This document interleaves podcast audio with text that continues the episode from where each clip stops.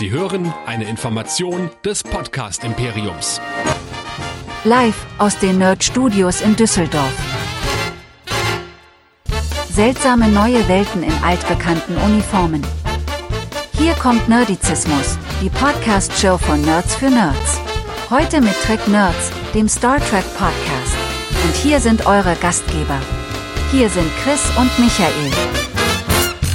Herzlich willkommen zu den Track Nerds zum dritten Mal, zum fünften Mal, zum zwanzigsten Mal heute, aber zum letzten Mal für Strange New Worlds.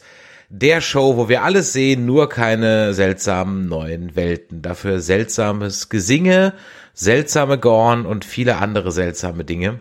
Ich würde sagen, ich habe mal so zwei, drei Feedback-Sachen rausgesucht, während ich hier die ganze Zeit vor mich hingestammelt habe und äh, die will ich einfach mal so exemplarisch machen.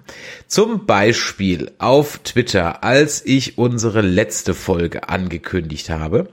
Da hatten wir ja durchaus schon etwas konträre Meinungen. Ihr erinnert euch, das war, glaube ich, die Folge mit dem Crossover, ne? Das war, glaube ich, die Crossover. Nee, es war Lost in Translation, das war die Crossover-Folge und nee, und dann diese ollen Sternreisenden, genau, und der, der, nee, wir hatten Nee, welche Folge hatten wir das letzte Mal? Da hatten wir nicht das Crossover. Letzte, letzte Mal hatten wir das Crossover und äh, die Under the Cloak of War. Also Ach ja, genau.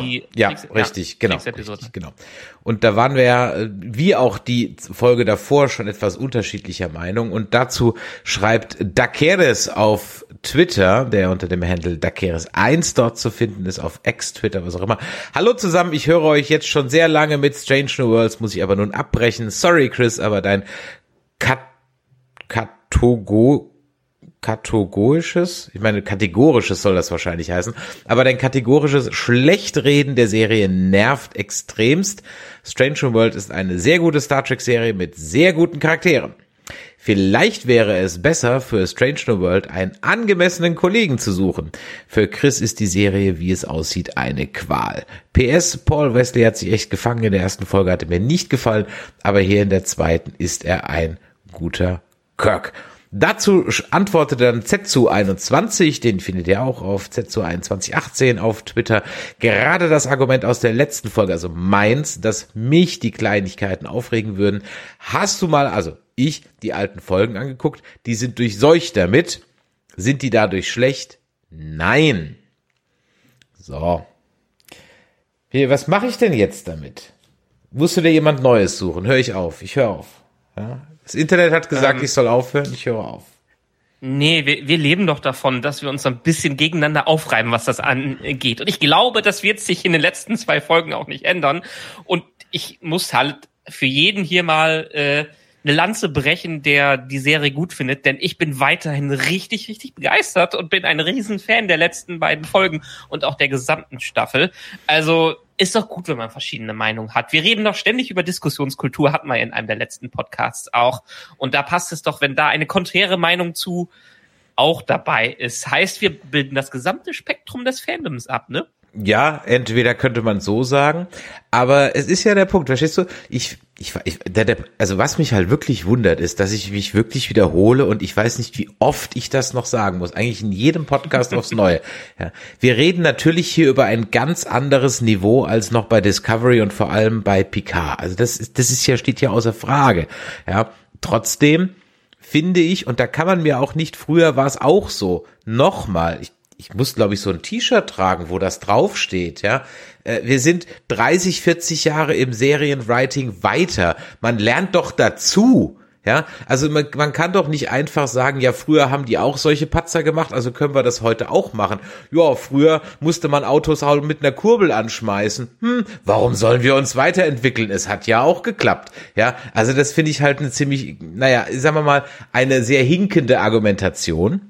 Ähm, das ist der erste Punkt. Und der zweite Punkt ist halt auch, dass wenn die Geschichte gut ist und ich reinkomme in die Geschichte und ich eintauchen kann in dieses Universum, weil das Universum für sich in diesem Moment, in diesen 45 Minuten für mich schlüssig ist und Sinn macht, dann ist natürlich klar, dass da ganz viele Dinge auch einem durchgehen, weil man aber in der Geschichte gefangen ist. Wenn ich aber schon das Problem habe, dass ich, wie übrigens auch in diesen beiden Folgen wieder, ich gar nicht erst reinkomme in die Geschichte, weil die Herleitung so unglaublich überkonstruiert und unglaublich kompliziert ist und dazu nichts Originäres zeigt, sondern wieder mal same, same, but different, dann habe ich halt damit einfach ein Problem. Und dann kann man auch nicht sagen, ja, hast du mal die alten Folgen geguckt, die sind durchseucht damit. Natürlich sind die durchseucht damit. Aber da war die Geschichte halt im Zweifel einfach besser.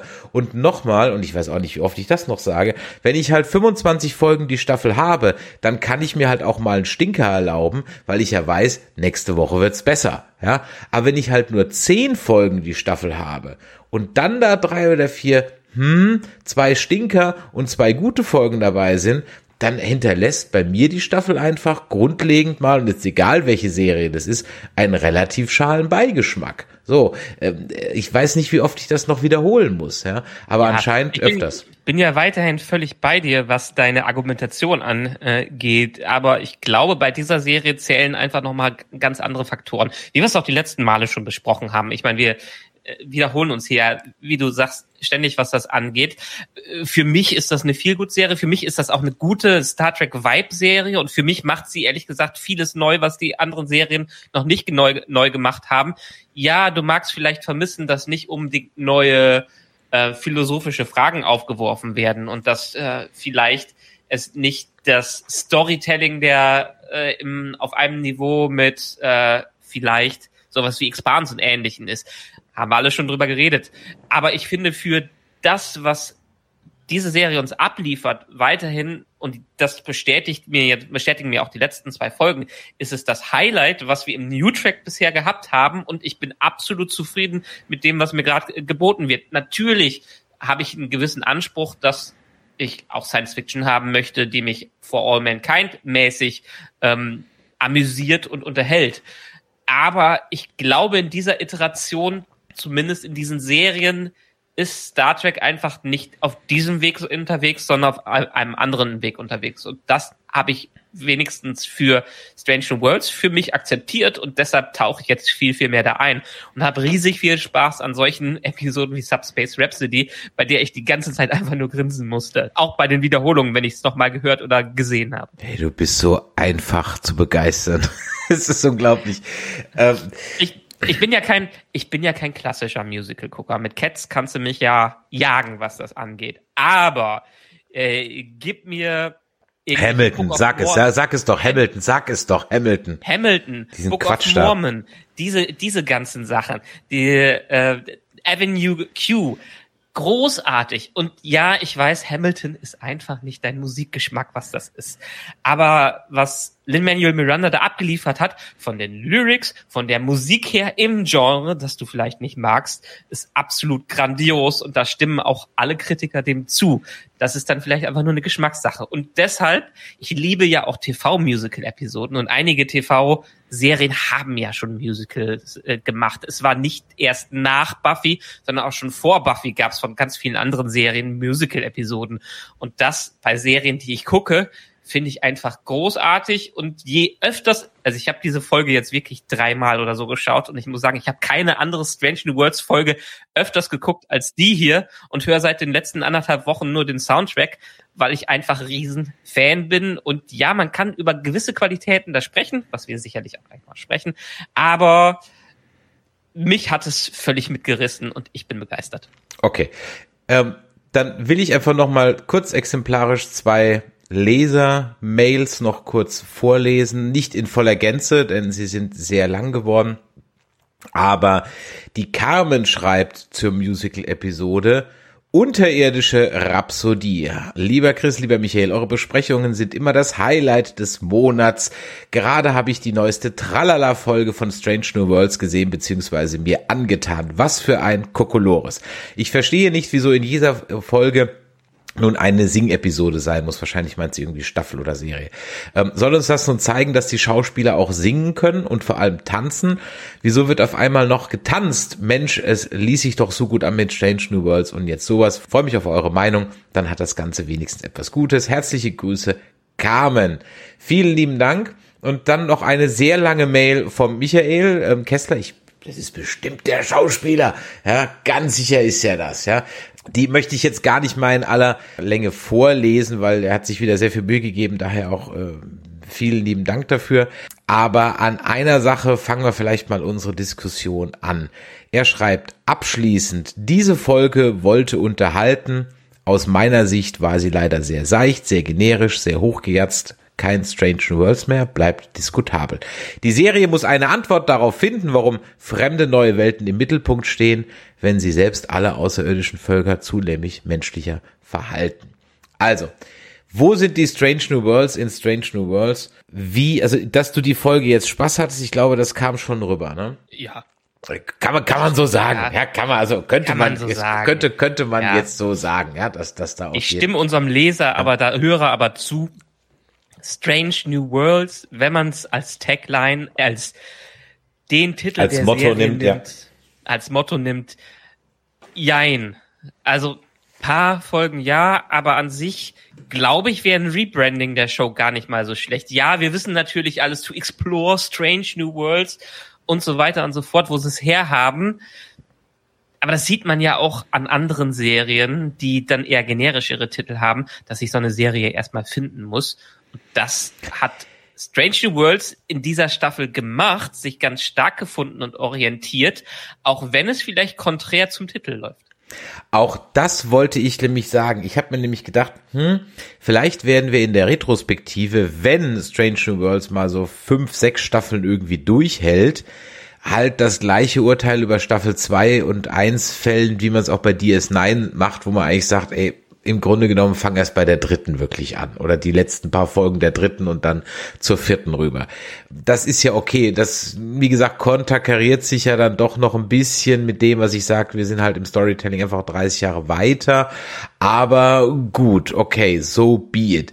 Da kann ich grundsätzlich noch mit leben. Ich könnte mit dieser äh, Musical-Folge auch wirklich sehr, sehr gut leben, wenn sie einfach so ein, ja, so ein nettes Christmas Special gewesen wäre. Ja, so völlig unerwartet ist plötzlich in deinem Streaming diese Folge drin. So ohne Staffel, so wie die Short Tracks. Da ist das Ding einfach drin und ich glaube, dann hätte ich das auch durchaus gefeiert. Ich habe ja meinen Spaß beim Gucken gehabt. So ist es ja nicht. Ich hatte ja durchaus meinen Spaß beim Gucken. Auch wenn ganz ehrlich die Songs vom Time, also von der Anordnung her nicht so glücklich waren. Es kamen zu viele Schnulzen hintereinander. Dann war auch halt alles im Dreivierteltakt. Ich glaube, bis auf ein Song war fast alles in Slow Walls, was halt dann auch irgendwann so langsam langweilig wurde und es waren halt auch Reime teilweise echt aus der Hölle. Also das, da waren jetzt wirklich, also das, ich glaube, darauf können wir uns einigen. Da waren jetzt nicht die Grandmasters of Musical da dran an dem Ding, ja, ganz sicher nicht. Und Autotune hat auch kräftig, kräftig reingehauen. Trotzdem fand ich sie auf eine emotionale Weise sogar sehr schön. Also ich fand den, den, äh, ich habe ja langsam einen Crush hier auf äh, Christina Chong, ja, und äh, äh, was, wie die dann so ihr Herz ausschüttet. Ich meine, wir sind inzwischen, muss man halt auch sagen, bei Discovery ist die USS Trauma und das ist halt die USS Emotions, ja. Ähm, ja, hier geht's auch nicht mehr irgendwie um, um Dinge in der Galaxie. Hier geht's um, eigentlich bräuchten die alle eine große Gruppentherapiestunde, was sie ja auch haben, wenn sie beim Pike in der Küche sind. Ähm, irgendwie, also ich, wäre das ein Special an Weihnachten gewesen, an Ostern, an Thanksgiving, außer der Reihe einfach so, ich hätte es wahrscheinlich richtig gefeiert, als neunte Folge einer zehnteiligen Staffel. Ne, ne, ne, ne, ne, ne. Und dann war es wieder gut. Die, der Einstieg war wieder dieses völlig überkandidelte pseudo-wissenschaftliche Herleiten. Dabei hättest du doch einfach sagen können, there's just another cue and he makes the crew sing. Hm, nee, ich fand das, ich fand das in der Tat gut, wie sie es gemacht haben. Ja, das war viel Technobubble und ich habe es jetzt auch nicht groß hinterfragt, die Logik und die Wissenschaft, die dahinter stand. Aber es hat zur gesamten ich finde das Wort im Deutschen dafür nicht, im Englischen ist das noch das bessere, Silliness der Episode gepasst. Der ganze Ton der Episode hat, wurde auch durch die Story unterstützt. Man muss ja ganz klar sagen, Musicals haben nicht die cleversten Stories, was das angeht. Da geht es mehr um die Atmosphäre, um das Feeling um die, um die Musik. Und das hat diese Episode dann entsprechend auch gemacht. Ich fand es schön, dass sie versucht haben, mehr Techno-Bubble mit reinzubringen, im Gegensatz zum letzten Mal. Und auch diese Idee, dass wir eine, also die Grundidee ist ja, dass die, die äh, Subs, äh, das Subspace Network für Kommunikation auf, ausbauen Du wollen. hast dir das so gemerkt? Du hast dir das echt Ja. gemerkt? Okay. Ich habe die Folge dreimal gesehen, deshalb weiß, deshalb weiß ich. Okay, gut. ähm, die, die wollen das Subspace Network au, äh, ausbauen, haben ähm, mal wieder eine Fold, also einen Riss im Raumzeitkontinuum im Subspace gefunden, ein Loch, was helfen könnte, das Netzwerk aufzubauen, was natürlich auch im Sinne der ähm, äh, Erforschung des Quadranten ist, weil da sagen sie ganz klar, dann müssen wir nicht mehr Wochen in der Kommunikation haben oder Tage, sondern können Instant-Kommunikation haben. Das funktioniert nicht. Die Begründung äh, für die äh, für haben wir noch nicht ganz klar, aber im Maschinenraum sprechen die einfach darüber. Hm, es ist ein Riss in eine andere Welt durch ein Loch und vielleicht gelten da andere physische Gesetze. Probiert es doch mal auf Harmoniebasis aus, irgendwas da reinzubringen. Also eine andere Art der Kommunikation. Und das hat dann ja gebackfired, was das an, äh, was das angeht. Und das finde ich jetzt als Basis dafür, dass die quasi dadurch einen Effekt auslösen, der die in eine Subspace-Bubble reinbringt, die sich erweitert und die andere physikalische Gesetze im Weltraum ermögli äh, ermöglicht, ist jetzt auch nicht eine schlimmere ähm, äh, Erklärung, als dass ein äh, entkörpertes Wesen Gott spielt. Ja, aber ein Q kenne ich, den muss ich nicht erklären, der ist einfach da und der macht einfach Schnipp. Ja, aber die Q haben sie ja teilweise auch ein bisschen tech mit Tech Ein Q. Muss ja nicht Q, John Delancey Q sein, kann ja ein Q Ja, aber das, sein. Q- das Q-Kontinuum haben sie ja erklärt, dass die einfach auf einer anderen Ebene äh, leben. Also Ja gut, okay, pass auf, ich, ich gebe mir selber einen Punkt, ähm, einen, einen Minuspunkt, hätten sie einen Q reingebracht, hätte ich ja wieder gesagt, Moment mal, die kennen doch Q noch gar nicht. Ja, okay. Genau, genau. Also es wäre jetzt- trotzdem besser gewesen. ob wir, ob wir ein magisches Portal haben, das uns in die Vergangenheit Okay, schmeißt, ob enough, wir ein Wesen haben, das Gott spielt, ob wir einen Typen haben, Ein der Virus, ein Virus. In einem, ob wir einen Typ haben, der in einem äh, Gummianzug rumhüpft und wie eine Echse aussieht, was natürlich die technischen Moment, manche Leute machen das als Hobby. Ja. Nat ja, aber deshalb, wir wollen uns ja nicht belustigen über Cosplayer. Deshalb, das ist ein ernst gemeintes Hobby. Dementsprechend, ja, also ich sag, für mich war die Erklärung genug, um das einzuleiten, um zu sagen, warum die jetzt in einer Realität sind, die auf Musik, die ein bisschen verschoben ist in der Physikalität.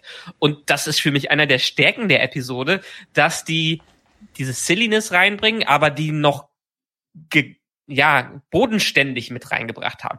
Ich, Anson Mount, groß, wunderbar, fantastisch in dieser Episode. Sein Gesicht, was man die ganze Zeit da liest, wie er verzweifelt ist und nicht weiß, was los ist und wie es ihm tierisch auf den Keks geht, dass die da plötzlich alle anfangen äh, zu singen. Allein, dass er den Schluss des ersten großen Liedes Status Report hat und da quasi reinschreit, äh, but why are we singing? Ah, was machen wir hier? Also dieses, äh, dass sie alle selber kapieren, ey, das ist hier komplett gerade abgefahren, was wir machen. Wir wollen das alle nicht tun und wir machen uns gerade selber lächerlich. Und wie schalten wir das ab? Also zum einen, dass ich gerade nebenher googeln musste, ob es das Wort Physikalität gibt. Ja, wo mir dann Fremdwort.de sagt, meinten Sie physikalisch? Finde ich das, Englisch was Physicality. Ja, finde ich das, was der Galax im Chat schreibt, äh, ganz interessant. Die Schwäche der Episoden war, dass nur Musik kam, wenn gesungen wurde, wenn die Führungskräfte emotional wurden. Was war mit den anderen 390 Crewmitgliedern? Ähm, dann hätte sicherlich noch ein bisschen mehr so, ja, wie so eine also dass man die anderen halt auch so sieht. Die sind so ein bisschen getanzt, ja, okay, warum tanzen die dann eigentlich noch? Ich habe gecringed bei All American Songbook, da dachte ich also, ja, genau, und von allen Aliens muss es natürlich das All American Songbook sein, ja. Ja, Dann hätte ich- sendet es ja ab. Ja, aber das ist halt das erste, was, nein, stopp. Ich habe Ja. deswegen gecringed, weil es wieder das erste ist, was hier einfällt, als als aber das das ist ja das Problem, das hatten wir in TNG ja auch. Also die die Musik in Star Trek hat ja irgendwann 1980 aufgehört zu existieren. Es kommt ja definitiv nichts Neues mehr und es werden ja auch keine äh, Romane mehr nach, oder keine Stücke mehr nach Shakespeare geschrieben. Also gibt's de facto gar nicht mehr. Ja, und, ja. und äh, Mark Twain vielleicht noch, aber danach kam auf gar keinen Fall noch mal irgendwas. Und ja, okay, das ist natürlich Man so ein bisschen. Man kann ja Mickey Mouse und Co. nicht aus lizenzrechtlichen Gründen benutzen. Es ist ja alles gemeinfrei, was in Star Trek benutzt wurde. Hatten sie noch, aber bei, bei Discovery hatten sie Buster Keaton. Also genau, Komiker nach Buster Keaton gibt's auch keine mehr. Stimmt, genau. Ja.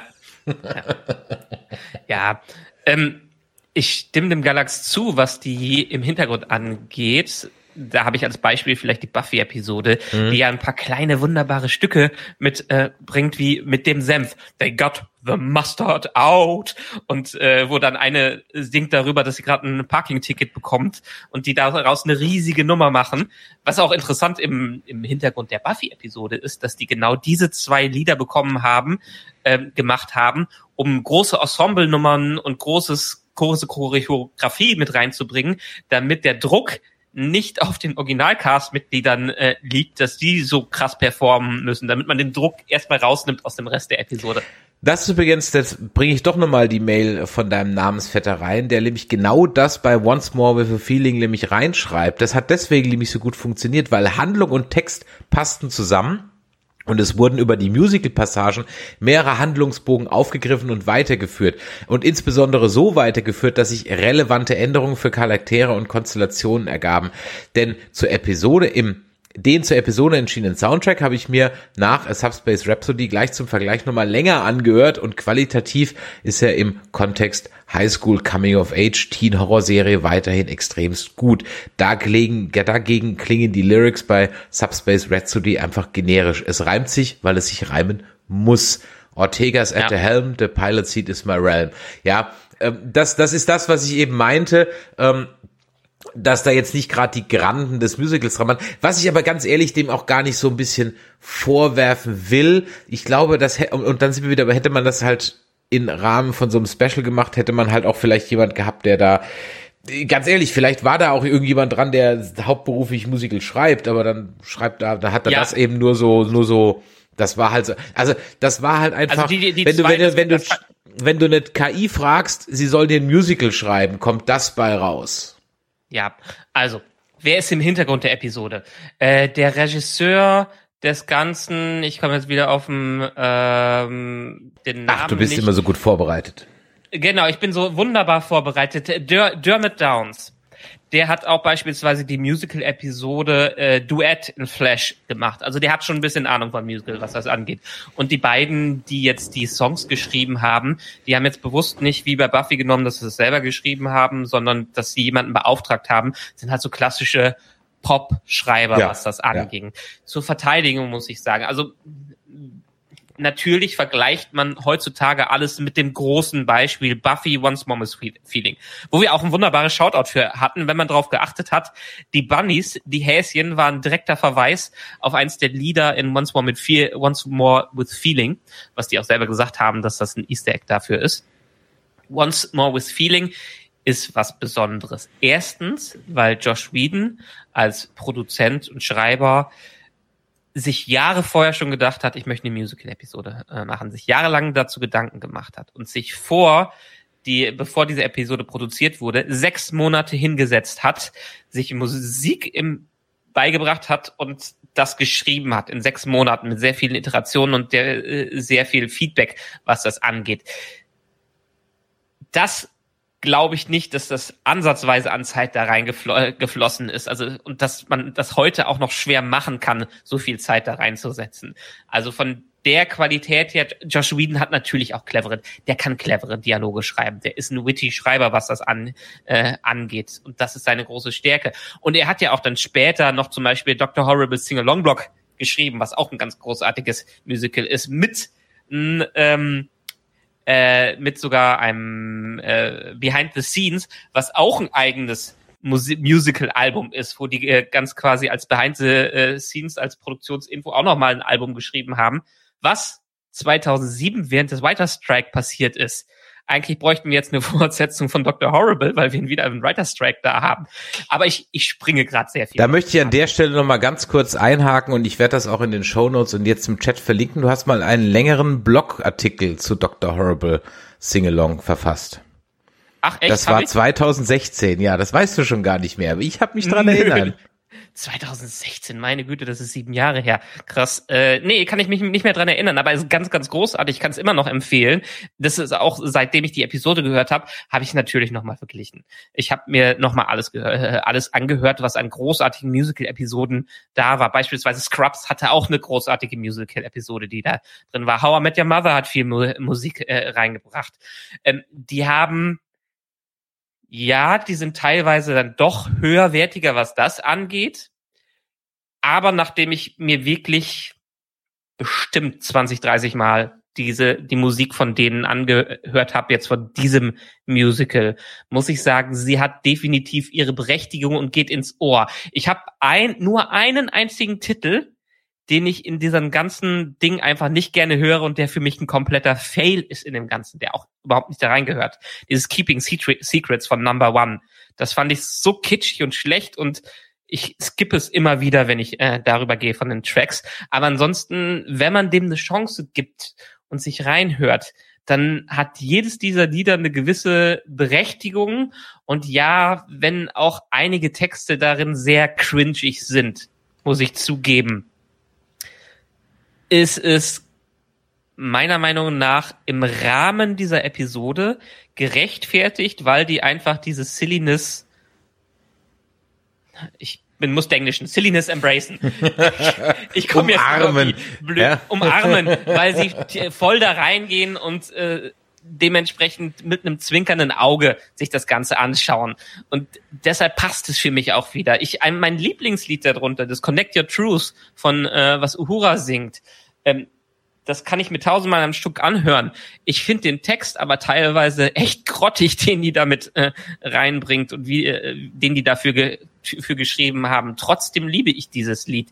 Also es passt zum gesamten Thema der Episode, dass die einfach dieses sehr strange, sehr silly-mäßige drin haben und das, das deshalb deshalb kann man dem eine Chance geben und bei den meisten Musicals ist es bei mir in der Tat auch so, gerade bei den Sachen, die beispielsweise Lin-Manuel Miranda geschrieben hat, ich muss die zwei, dreimal hören, bis ich komplett drin bin. Und Hamilton musste ich auch beim ersten Mal gucken, immer wie habe ich auch gedacht, mm, das ist jetzt schwierig anzuschauen. Man muss dem Ganzen folgen, während die da im Seku äh, Millisekundentakt Wörter raushauen. Und die Musik ist dann auch nicht immer so ein Ding, was mir am ersten Mal gefallen hat. Aber beim erneuten Reinhören, und das ist bei mir auch hier, genauso wie bei den Sachen wie Hamilton ähm, oder diese Episode, man muss dem eine Chance geben und dann kann man erst wertschätzen, wie viel Blick fürs Detail dann doch da reingeflossen ist. Hm. Ja, ich lasse das jetzt mal so vom äh, deinem Musical-Ohr einfach mal so stehen und sage, okay, dir hat's gefallen. Ich fand die Songs, wie gesagt, die Songs waren okay, sie waren halt nichts Besonderes und am Broadway kriegt das Ding zwei Spielzeiten und danach, wenn kein Star Trek draufstehen würde, wär's vorbei.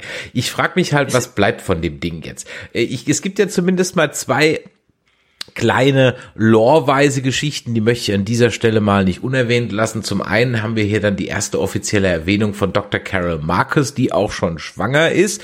In TOS kommt sie nie wieder vor, hier jetzt aber dann schon. Also gut, okay, haben wir das jetzt auch. Damit bricht ja dann natürlich auch äh, Christina Chong's Heart. Bleibt für mich ja noch Hoffnung, ist sie also immer noch Single. Fantastisch, kann ich ja mal anrufen. Ähm, und äh, es wird dann auch gleichzeitig der Dr. Corby erwähnt, der übrigens Nurse Chapels Lover dann wird äh, in TOS, also von daher auch hier ist die Liaison äh, mit Spock dann wohl demnächst auch zu Ende. Ähm, ich bin gespannt, ob sie dann die ähm, JJ-Line mit Hura nochmal aufgreifen oder ob sie das auch sein lassen. Ich bin gespannt, keine Ahnung, mal gucken, was sie, was sie daran machen. Ich habe allerdings noch zwei Sachen notiert, äh, die wollte ich zumindest nicht unerwähnt lassen. Ähm, zum einen hast du gerade ein Stichwort gesagt, ja, Silliness. Und ich weiß nicht, wie oft es jetzt schon den Gag gab, dass irgendwie auf der Brücke dann Captain gesagt wird und Riker und Picard drehen sich gleichzeitig um oder hier halt jetzt der Kirk-Gag, Kirk und beide. Apropos Kirk, hat er eigentlich keinen anderen Job? Also ist, fliegt dieses Raumschiff permanent am Arsch der Enterprise, das andere? Oder, oder wieso ist der eigentlich dauernd da? Also, das, also es ist halt langsam so ein bisschen so, also ich finde, da hätte man sich irgendwie ein Austauschprogramm einfallen lassen können oder irgendwas, das ja. ist einfach ein Ticken besser erklärt, warum der die ganze Zeit da rumhüpft. Ja. Ja, also er hat's ja selber schon gesagt, muss das jetzt wirklich sein? Bin ich schon wieder da? Ja. Das nehmen sie ja auch in dem Fall wieder auf. Wo sagt aber wenn ich doch, noch mal, Entschuldigung, wenn ich da einhake, aber wenn ich es doch merke, als Writer, dass es jetzt albern wird, ich aber in einer Serie mich erstmal bewege, die ernst genommen werden will. Es ist ja keine Comedy-Show, es ist ja keine Selbst Selbstiro, es ist ja kein, kein Scrubs oder so, es ist kein Mesh, ja. Und nicht mal Mesh ähm, bricht den vier, äh, die Fourth Wall, also die vierte Wand, ja. ja. Ähm, Nee, das, dann, dann passt das für mich. Also ich bin mir das bewusst, das also ich nicht, sondern der Writers Room ist mir das bewusst, genauso auch mit Spock. Sie schreiben Bäumler den Satz in den Mund, dieser Spock ist überhaupt nicht der wie der alte, ja. Ähm, das heißt, sie, sie legen es ihm in den Mund, sind sich also dessen voll bewusst und machen es halt trotzdem nicht. Und das ist halt in meiner Star Trek Welt und nochmal meine subjektive, meine kleine Star Trek Bubble Welt, die das Ganze halt irgendwo ernst nimmt, sonst würde ich halt eine Comedy, sonst gucke ich die Orville, ja, und nicht mal bei der Orville machen sie so Nummern. Also nicht mal die Orville mhm. ist sich selber seiner Silliness, um in deinem Wording für heute zu bleiben, bewusst und und macht da irgendwie was. Zumindest habe ich gerade kein Beispiel dafür. Und das gehört aber das gehört zu einer Musical-Episode, gerade bei so einer. Ja, aber sie, äh, aber sie machen es ja nicht nur, also die machen es ja nicht nur, die haben es ja auch in der in der Lower Decks Crossover-Folge gemacht. Also äh, dann sind wir wieder bei dem, okay, mach solche Gag-Folgen, mach es als Special einmal im Jahr, wie der Simpsons äh, Halloween-Special, okay, fair enough und ich feier's. Pack es in eine reguläre Season und ich habe echt ein Problem damit. Lass es mich so sagen. Ja, ich meine, ich hatte sie ja letztens geschickt, einer der Produzenten hat selber gesagt, er würde gerne deutlich mehr Episoden bekommen. Also auch hier sind sie wie dich selber wieder bewusst, dass es für eine Star Trek Show wie Strange Worlds das Potenzial hat, deutlich mehr Episoden braucht, um das Ganze zu entwickeln. Ich glaube, ich sehe jetzt auch Staffel 1 und 2 so ein bisschen als Staffel zusammen, was das an, angeht. Für mich sind, bilden diese, äh, diese 20 Episoden ein rundes mhm. Ding, was das angeht. Ähm, aber auch hier wieder, ja, ich stimme dir auch zu. Wir haben jetzt zwei Special-Episoden fast hintereinander gehabt. Die hätten ein bisschen Abstand haben müssen. Haben wir letztes Mal auch schon gesagt, ein paar Episoden dazwischen.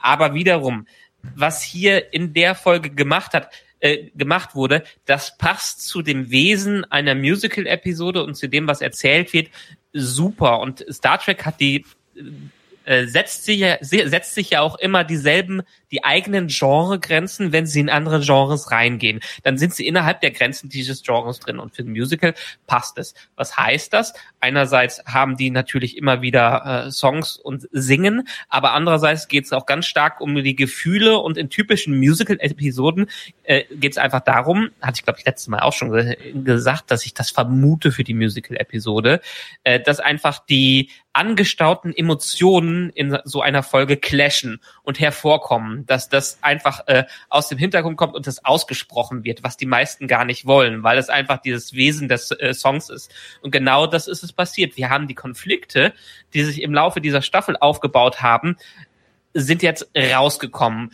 Ähm, Uhura hat das Problem, dass alle ihre Mentoren und alle, denen sie etwas näher kommt, äh, draufgehen und sie alleine weit, äh, weitermachen muss und ihre Position finden muss. Ähm, Spock wurde hier ganz klar erwähnt, ja, er hat sich geöffnet, er hat seine Emotionen, die menschlichere Seite offen gelassen, er hat sich auf die Beziehung mit Chapel eingelassen und wurde gebrandmarkt, was das an, angeht. Der hat jetzt Pech gehabt, weil er jetzt verlassen wurde. Er ist der Ex, was das angeht. Und das bringt ihn jetzt wahrscheinlich dazu, wenn es nicht im Finale noch ein bisschen wieder redigiert worden wäre, äh, mehr zu dem Spock zu werden, den wir kennen. Pike hatte in dieser ganzen Staffel äh, so bisschen Kommunikationsprobleme in der Beziehung und die kommen auch nach äh, vorne, was das angeht. Chapel, der ist zwiegespalten zwischen einerseits hängt sie sich immer an irgendwen äh, dran. Das war ja einer unserer Kritikpunkte, dass sie keine eigene Story hat. Jetzt bekommt sie eine eigene Story und muss sich aber dafür von dem trennen, was sie eigentlich dann doch haben wollte und findet zu sich selbst, was das angeht. Ähm, äh, Laan äh, hat die Sache, dass sie in Kirk total verschossen ist und nicht aus ihrer ja ähm, äh, aus ihrer Introvertiertheit rauskommt, dass sie sich nicht öffnen möchte. Das kommt dabei raus. Nummer eins hat das Problem, ähm, dass sie den Titel ihrer Vorbildfunktion annehmen muss und annehmen möchte und das in dieser Folge auch akzeptiert. Und äh, ja, Kirk, der ist noch ein bisschen Bonus noch dabei. Aber letztendlich, letztendlich, was ich damit sagen will, es ist passiert genau, was in Musical-Episoden äh, passiert. Die innersten Gefühle, die Konflikte brechen heraus, die werden offengelegt und das führt zu Brüchen, das führt zu Diskussionen aber am Ende in dieser Episode auch dazu, dass alle ein bisschen stärker oder mit einer gewissen Perspektive dabei rauskommen, dass wir jetzt in einem anschließenden Finale, was äh, dabei passiert, in eine Richtung gehen können, die unsere Serie vielleicht in eine ganz andere äh, äh, Richtung werfen kann und zeigt, jetzt haben sie sich alle ein bisschen selber gefunden und jetzt können wir, wie ich es letztes Mal gesagt habe, die richtig durch den Ringer bringen, durch die Knetmühlen äh, zwängen, was das angeht. Und das ist das hat diese Episode für mich voll und ganz erfüllt mit der Silliness, die da drin hatten, mit dem Singen, mit dem Tanzen, mit der Choreografie der Schiffe im Weltraum und der Sternenexplosion ganz am Ende, mit den Klingonen, die wie eine Boyband aufgetreten sind, wo man sich drüber streiten kann, aber ich es immer noch als Gag großartig finde, weil wenn man die Lyrics sich anschaut, passt es weiterhin zu den Klingonen und sie müssen einfach was machen, was sie gar nicht haben wollen und die versuchen ihre Emotionen eigentlich auch in andere Richtungen zu kanalisieren. Also für mich, das passt und gibt uns jetzt ein Template, um in die nächste Phase dieser Serie einzusteigen, die ganz klar mit dem Finale startet. Was mich ja wundert ist, warum man jetzt hier auch wieder Bruce äh, Horak zurückgeholt hat, den Schauspieler des Hammer als klingonischer Captain. Also wenn er jetzt sowieso in jeder Folge vorkommt, why kill him in the first place? ist, ist wie der Schauspieler von Veyun in äh, DS9, der ist ja auch in tausenden Rollen Jeffrey Combs, ja, ohne Scheiß. Als ich das ja, mal Jeffrey raus, Coombs, genau. als ich das mal rausgekriegt habe, wen der alles in Star Trek gespielt hat, das war auch so, what? Ja, genauso wie wenn dir einfällt, wenn du irgendwann mal merkst, wie wen ähm, Julian Glover alles gespielt hat. Also den kennst du ja irgendwie nur so halt als Bösewicht aus Indiana Jones 3, ja. Und dann irgendwie so, ach Moment, der war auch Admiral Viers, Moment mal, der war auch der Purcell in Game of Thrones, Moment mal, der war auch der in James Bond und der war, what, der ist ja überall, ja. ähm, das ist äh, ungefähr so, so, die, so das gleiche. Ja, also ich, ich wie gesagt, als, als Standalone-Folge, als Special hätte ich das Ding durchaus abgefeiert. Im großen Kanon tut's mir weh, dass, und da bin ich vollkommen bei dir. Äh, diese Charakterentwicklungen, die du da alle gerade aufgezählt hast, die, die, die, die sind ja auch gut und die finde ich ja auch toll und das sind ja auch in der Tat über mehrere Folgen aufgebaute Dinge. Super, e, endlich mal, ja. Umso schade, mehr schade, dass es halt in so einer Gag-Episode, die am Ende einfach nur als eine Musical-Episode, wie der Film mit den Wahlen im Gedächtnis bleiben wird, äh, dann irgendwie ja, weiß ich nicht, es haben, es haben der ein oder andere äh, Charakterentwicklung hat es nicht verdient, dann in so einer Gag-Folge sozusagen unterzugehen. Weißt du, was ich meine? Der hätte, hätte verdient, prominenter gewürdigt zu werden, als am Ende in der, ja, es war halt die Musical-Folge unterzugehen. Vor allem, weil, wenn ich das noch kurz dazu sagen darf, ähm, die äh, auf Deutsch die Texte ja nicht übersetzt waren, also die haben auf Englisch gesungen und Deutsch gesprochen und die Untertitel grottig waren. Also die deutschen Untertitel waren wirklich grottig und sie waren nicht nur grenzwertig schlecht übersetzt. Nein, sie hatten auch, also wer auch immer das getextet hat, oder war wahrscheinlich eine KI, ich habe keine Ahnung, hat ein massives Problem mit Groß- und Kleinschreibung und kennt keine Kommasetzung. Mhm. Und wenn Groß- und Kleinschreibung halt einfach, also plötzlich ist ein und groß geschrieben, ja, und es gibt keine Kommas, dann kannst du das auch so schnell überhaupt nicht lesen. Also du mhm. kommst so schnell gar nicht mit, gerade bei dem Song halt eben nicht. Wenn du dann auch noch überlegen musst, Moment, was hat er jetzt, äh, wieso war der jetzt und groß geschrieben und keine Ahnung. Das war echt, super irritierend, um nicht zu sagen mehr oder weniger unmöglich, dem, wenn man jetzt kein Englisch kann, zu folgen. Das stimmt. Und deshalb sage ich auch wieder, es lohnt sich, das öfters zu hören, weil auch wieder der Begriff Silliness im Finale wurde er vor allen Dingen im Text des Finales immer mal wieder aufgegriffen, wo dann beispielsweise gesungen äh, wurde, Our Mission is our Prime Directive und dann Spock in einem Nebensatz sagt, äh, not really. Oder wenn die dann am Ende sagen, äh, wir singen, egal wer sich dazu hört und wie, egal wie es sich anhört, das ist einfach das, was wir machen.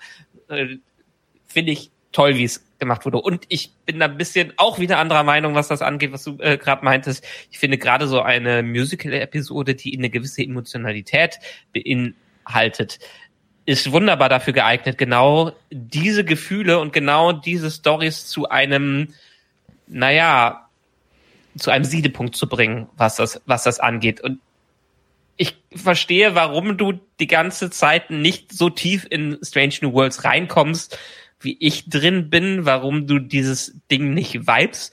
Aber wenn du das vibes, und das kann ich auch durch diverse andere Berichte, die ich mir im Internet durchgelesen habe, es gibt halt diese zwei wieder die zwei Fraktionen. Eine hasst diese Folge und eine liebt diese Folge. Ich hasse sie nicht, ne? Ganz, ganz klar. Ich hasse Nein. sie nicht. Ich hasse sie ja. nicht, ne? Äh, nur sie ist für mich in der falschen Stelle platziert worden.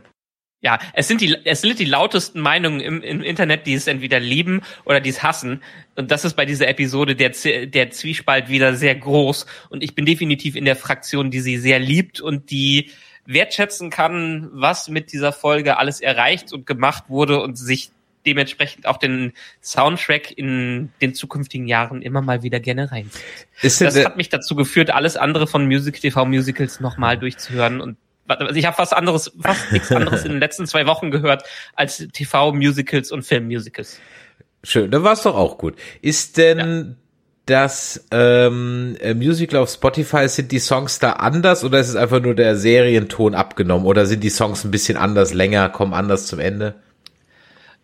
Äh, an manchen Stellen ja, aber es ist eigentlich der Ton, auch den wir in der Serie haben. Die sind, die, die performen auch vor Playback. Okay. Das ist. Die haben das alle, alle selber eingesungen und das war auch das Wichtige. Ist übrigens auch noch ein Aspekt von so TV-Musicals, dass man einfach nicht die besten Sänger hat und die besten Vocal Performance, was das angeht, sondern man hat schon gemerkt, wie so ein Anson Mount sich ein bisschen dagegen gewehrt hat, äh, zu singen, aber dann ich, da drin, drin. Ich fand Ethan Peck ist, glaube ich, der schlechteste Sänger von allen, weil da hast du Autotune einfach bei jedem Ton gehört. Also da hat Autotune mm. wirklich, der klang ja fast wie Chair, weil als Autotune zum ersten Mal so bis zum Anschlag hochgedreht wurde. Ja, deshalb habe ich auch so ein bisschen so eine Hassliebe mit diesem einem VX-Song, was das angeht. Andererseits ist natürlich die komplette Parallele von I'm Ready, von der Chapel. Man kann die beiden Songs wirklich übereinander legen und die singen zur gleichen Zeit und die Betonung kommt zur gleichen Zeit, was das angeht. Also das ist der,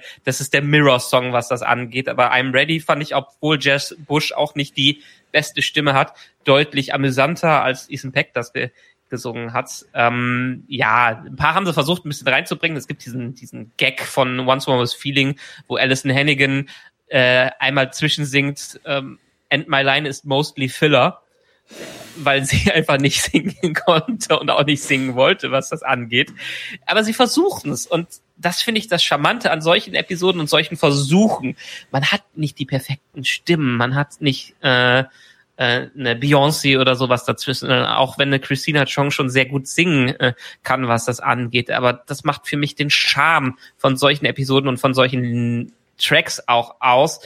Diese Imperfektion finde ich besser als komplette Musical-Darsteller, die alles können, jedenfalls im Rahmen dieser Serien. Und sie haben sich natürlich, das ist auch so ein, ein kleiner Kritikpunkt, den ich machen, äh, den ich noch drin haben könnte. Alle anderen TV-Musicals, die ich so kenne, gerade sowas wie Once More Miss Feeling oder die Scrubs-Episode, die haben sich professionelle äh, Sänger dazwischen gemischt, die eine Gastrolle haben. Also wir haben ein paar Broadway-Darsteller und ähnliches, die dann einmal so richtig raushauen bei Songs hatten wir so ansatzweise ein bisschen bei dem Song von ähm, äh, Christina Chong, den How Would That Feel, aber dafür war der Song leider nicht gut genug, um ihr Gesangstalent komplett zu würdigen. Also ihr Panel war ein bisschen awkward auf der FedCon? denn sie stand eigentlich, keine Ahnung, wie lange das ging, eine halbe Stunde und eine Viertelstunde gefühlt stand sie einfach nur da, hat ihr Handy ans Mikro gehalten und hat den Leuten ihre Songs vorgespielt. Das war, das war ein bisschen so. Stimmt, ich mhm. erinnere mich an die Geschichte. Ja, es war, war ein bisschen, bisschen, bisschen seltsam. Gut, haken wir die Musical-Folge ab, hüpfen wir zur Folge 10, die budgetschonende Kolonie-Folge, die wir einfach irgendwo auf der Straße gedreht haben, weil unser Budget komplett für das Gorn-Kostüm draufgegangen ist. Folge, ja, ich bin Hat mich übrigens auch wieder an Once More This Feeling von Buffy erinnert, weil man einfach irgendwo in der Ecke brennende Mülltonnen hingestellt hat, weil das Budget dafür gereicht hat. Das war dann auch wieder ein kleiner Flashback.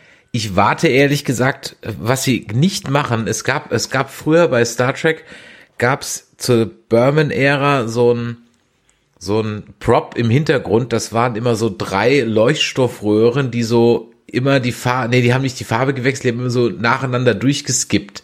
Und dieses Prop stand wirklich in jeder Serie, gefühlt in jeder dritten Folge irgendwo im Hintergrund. Mr. Stocky im Chat, du wirst wahrscheinlich wissen, welches ich meine. Vielleicht hat das Ding ja einen Namen, ja. Dann schreibt's mal auf jeden Fall rein. Ihr wisst, und wenn du es einmal siehst, ne, once you see it, dann kannst du es auch nicht mehr ja. drüber weggucken. So wie, wie die Wälder von Vancouver für Star Trek benutzt wurden und der eine Hügel in Vancouver immer für Wüstenszenen in SG1 genutzt wurde. Du meinst für Stargate? Ja, ja, genau. Ja, genau. Kommen wir zur Folge 10 nach der Subraum-Rhapsodie kommen wir jetzt zur Folge 10, zur Folge Hegemonie. Die greift unseren Gone Story Plot wieder auf und wie ich es gerade eben schon sagte, auf einem zufälligerweise wie eine amerikanische Kleinstadt geformten äh, Außenposten der nicht Föderation und nicht der Sternenflotte, warum es auch immer Leute gibt, die das freiwillig machen, okay, greifen die Gorn also in Independence Day Manier an. Und äh, ja, was soll ich sagen? Es gab gute Dinge in dieser Folge, es gab auch eine Menge Quatsch in dieser Folge, aber auch hier wieder, ich konnte leider einfach nicht völlig mit dem Ding bonden und der Punkt ist einfach der, dass es ja okay ist, wenn ich hier und da vielleicht mal eine kleine Alien-Referenz reinbringe. Aber wenn ich halt in allen Gorn-Folgen einfach mehr oder weniger eins zu eins Alien-Filme nachspiele, inklusive Leucht Beleuchtung, Kameraposition und sogar noch Storyplots, dann muss ich halt ganz ehrlich sagen, nee, sorry, bin ich raus. Ich kauf auch diese Gorn nicht. Ähm, ich frage mich einfach, wie eine Spezies, die so instinktiv und tierisch und wie so Raptoren äh, sich verhält, wie die also so eine Technologie entwickelt haben soll, äh, das passt für mich einfach irgendwie nicht so zusammen. Vielleicht sehen wir ja in der nächsten Staffel noch andere Gorn Varianten, die dann irgendwie mehr humanoid sind, aber diese aktuell dargestellten alienmäßigen Gorn sind für mich keine Wesen, die riesige Raumschiffe entwerfen, um sich dann aber von einem Sonnensturm völlig durch den Wind blick, äh, bringen zu lassen und äh, bloß nicht den Blitz benutzen, sonst könnten die Tiere durchdrehen. Also ja, das ist alles für mich irgendwie nicht so ganz rund und äh, ich habe mich aber die ganze Zeit gewundert in der Folge, warum sehen die denn so gut aus? Praktische Effekte wenn sie gut gemacht sind, sind sie einfach besser als CGI. Das muss man leider immer noch so konstatieren. Und von daher, ich sehe den, den, den Punkt, den sie mit dieser Folge machen wollten. Aber die Gorn, so wie sie dargestellt werden, im Moment, im Moment funktionieren sie für mich nicht. Ich habe noch so ein bisschen die Hoffnung, dass es einfach nur so die, die Grunts von den Gorns sind, so die dummen Gezüchteten und dass es da irgendwie noch so eine, ja, humanoidere, cleverere Version davon gibt. Ich hoffe es, weil diese Gorn sind für mich einfach nur ein Alien, ein Alien Rip-Off und ja, sorry, nee. Dann, dann, wenn das so bleibt, funktioniert es für mich nicht. Das war mhm. mein erstes zu diesem, zu diesem, zu dieser Folge. Ich habe noch eine Menge Nitpicky an der Folge, aber das war so mein erster Eindruck zu diesem ganzen Gorn-Kram. Mhm. Ich fand, die Folge hat das Potenzial offenbart, was in den Gorn noch stecken kann, weil sie teasen ja deutlich an, dass die, äh, dass hinter der Rasse noch mehr steckt. Und es zeigt so ein bisschen, ist zumindest meine Hoffnung, in welche Richtung sich jetzt Strange New Worlds weiterentwickeln kann, weil das war eine typische, für mich war es eigentlich ein typisches TNG-Finale, was das anging, mit einem Cliffhanger. Also wir haben plötzlich eine neue Bedrohung, die reinkommt, die sich im Laufe der Staffel total im Hintergrund aufgebaut hat. Die war nicht rele relevant, was das angeht, aber die immer mal wieder erwähnt wurde. Ähnlich wie äh, wir haben Probleme an den Außengrenzen und dann irgendwann sind es die Borg, die dann auftaucht, die nur äh, mhm. in der ersten Staffel nur im Ansatz erwähnt worden mhm. sind. Ist der gleiche Ansatz, der hier funktioniert, außer, äh, außer dass wir die Gorn schon mehr gesehen haben. Und man versucht einfach, was ich hier auch sehe, einen ganz anderen Bösewicht aufzubauen, als wir ihn bisher immer hatten. Keine kalten Krieger, keine hochtechnologisierte Zivilisation, die alles assimilieren will. Hier hat man eine Rasse, die wirklich instinktgetrieben ist, auch wenn die uns natürlich schuldig sind, ähm, wie die sich so weiterentwickeln können, ob es eine, auch hier eine Königin oder irgend, irgendwas gibt. Aber da hoffe ich jetzt mal, dass sie noch mehr in Richtung DS9 gehen, der Dominion-Krieg wurde ja auch nur angeteasert. Die Jem'Hadar hat man zwischendurch gesehen und da dachte man sich auch, die Jem'Hadar sind ja jetzt nicht die, die cleverste Rasse, die es gibt, um die als großen Bösewicht aufzubauen. Und das ist meine große Hoffnung, dass wir hier den ersten Schritt in diese Zukunft sehen, wo Pike seinen eigenen ja, wo Pike seine Borg bekommt, wo Pike seine Romulaner und Klingonen bekommt, gegen die er kämpfen muss. Sein großes Ding, was ihn immer wieder stört und das ihn vielleicht auch noch ein Trauma beschert, weil dieses Trauma nachdem er ja gewisse Sachen akzeptiert hat, sieht man auch einfach, wie zwiegespalten äh, Pike am Ende dieser Folge ist und aus, aus sich und Entscheidungen treffen muss, die er eigentlich nicht treffen möchte. Einerseits möchte seine Crew in Sicherheit bringen, aber andererseits möchte die anderen nicht zurücklassen. Und so ein Kirk, der wäre da deutlich entschlossener gewesen, der wäre direkt hinterher geflogen und hätte denen die Hölle heiß gemacht, was das angeht. Und Pike ist aber noch nicht an diesem Punkt angekommen, was das angeht. Und dafür öffnet diese Episode für mich wirklich neue Welten. Einerseits hat man natürlich wieder eine Einführung von einem Legacy-Charakter, der wahrscheinlich einen ähnlichen Gastspot haben wird in der nächsten Staffel wie Kirk.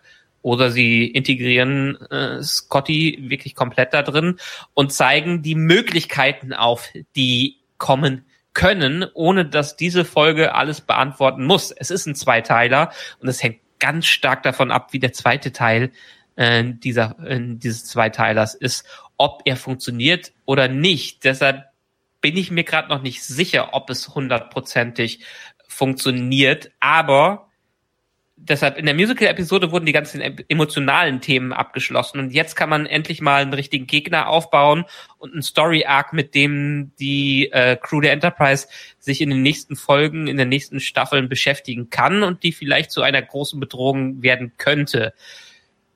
Das gesagt, bin ich auch noch nicht hundertprozentig überzeugt von den Gorn in der gegenwärtigen Form, weil sie natürlich sehr stark an Alien angelegt sind und ich mir auch noch ein bisschen was Originelleres wünsche. Aber auch hier wieder das Potenzial, wenn man Beispiel dieses, beispielsweise diesen Gorn auf dem anderen Schiff sieht, wie er scheinbar in was einzubrechen versucht, in den Computer einzubrechen äh, versucht, deutet es ja an, dass mehr hinter denen steckt, als nur die Rasse, die zum Licht getrieben ist. Hm. Ja, ich, ich hoffe es wirklich, weil so kann ich die einfach nicht, nicht, nicht, nicht kaufen. Vor allem, weil sie halt auch wirklich ziemlich, naja, also die Dinge, die den Gorn, oder wie soll ich sagen, also erstmal habe ich der schon der Gorn an sich, der Gorn an sich und im Besonderen der Gorn noch mal obendrauf, ja. Äh, nein, also zwei, drei, so, bleiben wir bei Pike. Du hast gerade Pike angesprochen. Ich komme nochmal auf die Gorn zurück und ihren Plan und die Föderation und so weiter und so weiter. Bleiben wir erstmal bei Pike.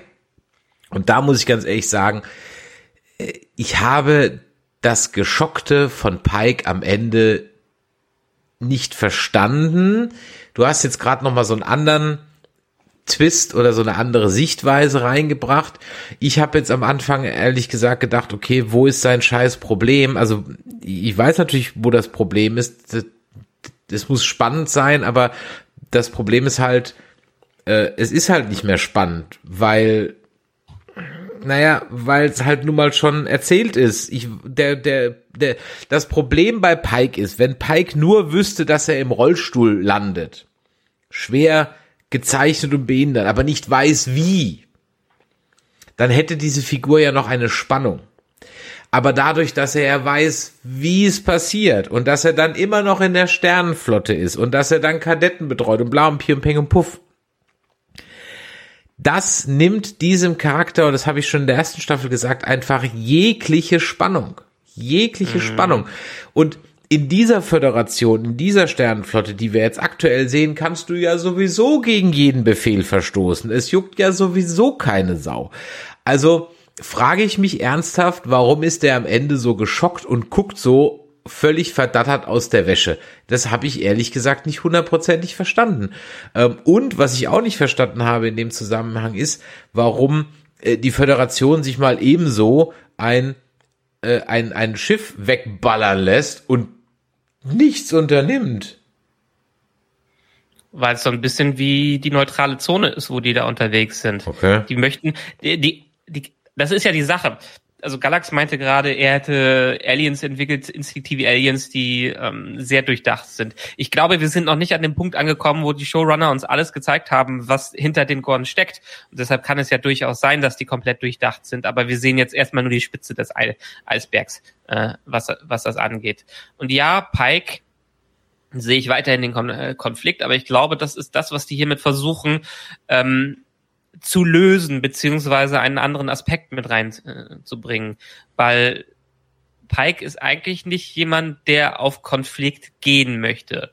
Der ist ein Konfliktvermeider, was wir auch in seiner Beziehung sehen, was wir in vielen Dingen sehen, wo er lieber reden möchte, anstatt zu ballern, was das angeht. Und hier ist er halt dazu getrieben. Er kann zwischen Pest und Cholera wählen. Einerseits bringt er seine Crew in Sicherheit und dann wäre es gut, aber äh, und dann gehen die anderen vielleicht drauf, weil er nicht weiß, was die Gorn mit denen machen, ob die einfach nur Futter sind. Oder er versucht zu retten, äh, zu retten und bringt den Rest seiner Crew ähm, in Bedrängnis. Also was ist halt wieder die klassische Situation. Das Wohl des Einzelnen gegen das Wohl äh, der Allgemeinheit, was das angeht. Und das ist jetzt im kleinen Rahmen von dem Schiff hier. Und Pike, der ist ein Konfliktvermeider, der das nicht machen möchte. Und das ist einfach, er wird es machen. Das ganz klar. Dieser Cliffhanger ist jetzt kein wirklicher Cliffhanger. Aber er wird einfach aus seiner Komfortzone heraus äh, getrieben, was, was das angeht. Hm. Ja, im Chat, äh, im Chat wird geschrieben, er weiß, was aus der Sache rauskommt, aber nicht, wie es mit seiner Crew weitergeht. Okay. Ja, gut kann man sich so zurechtdengeln. Wie gesagt, das Grundproblem ist halt in Discovery passiert. Hätte man ihn nicht so genau wissen lassen, was passiert, hätte man jetzt das Problem nicht. Okay. Ähm, ein anderes Problem, was äh, sich mir halt ergeben hat, aber das ist einfach wieder das Mittelmaß des Writers Rooms. Ich kann es einfach nicht anders sagen. Ähm, ich habe äh, also die, die Gorn kommen an und sie ziehen eine Grenze. Ist dir bei dieser Grenze etwas aufgefallen? Ich habe sie mal nee. nachgezeichnet, während du gesprochen hast. Also die Grenze wird mitten durch ein Sonnensystem gezogen. Mhm. Okay. Fällt dir was auf? Ist ein Auge? Nee. Wann gehört welcher Planet zu welcher Seite und wann nicht? So, so Rotation ja, ja, ja. und sowas. Ja, ja, ja, ja, Rotation. So mhm. ein Quatsch, so ein Quatsch. Das heißt, wenn sie an der Stelle die Leute nicht retten dürfen, warten sie halt einfach fünf Stunden, bis der Scheißplanet hier ist und retten sie dann. Ja, das könntest du ja über auch, auch über die neutrale Zone sagen.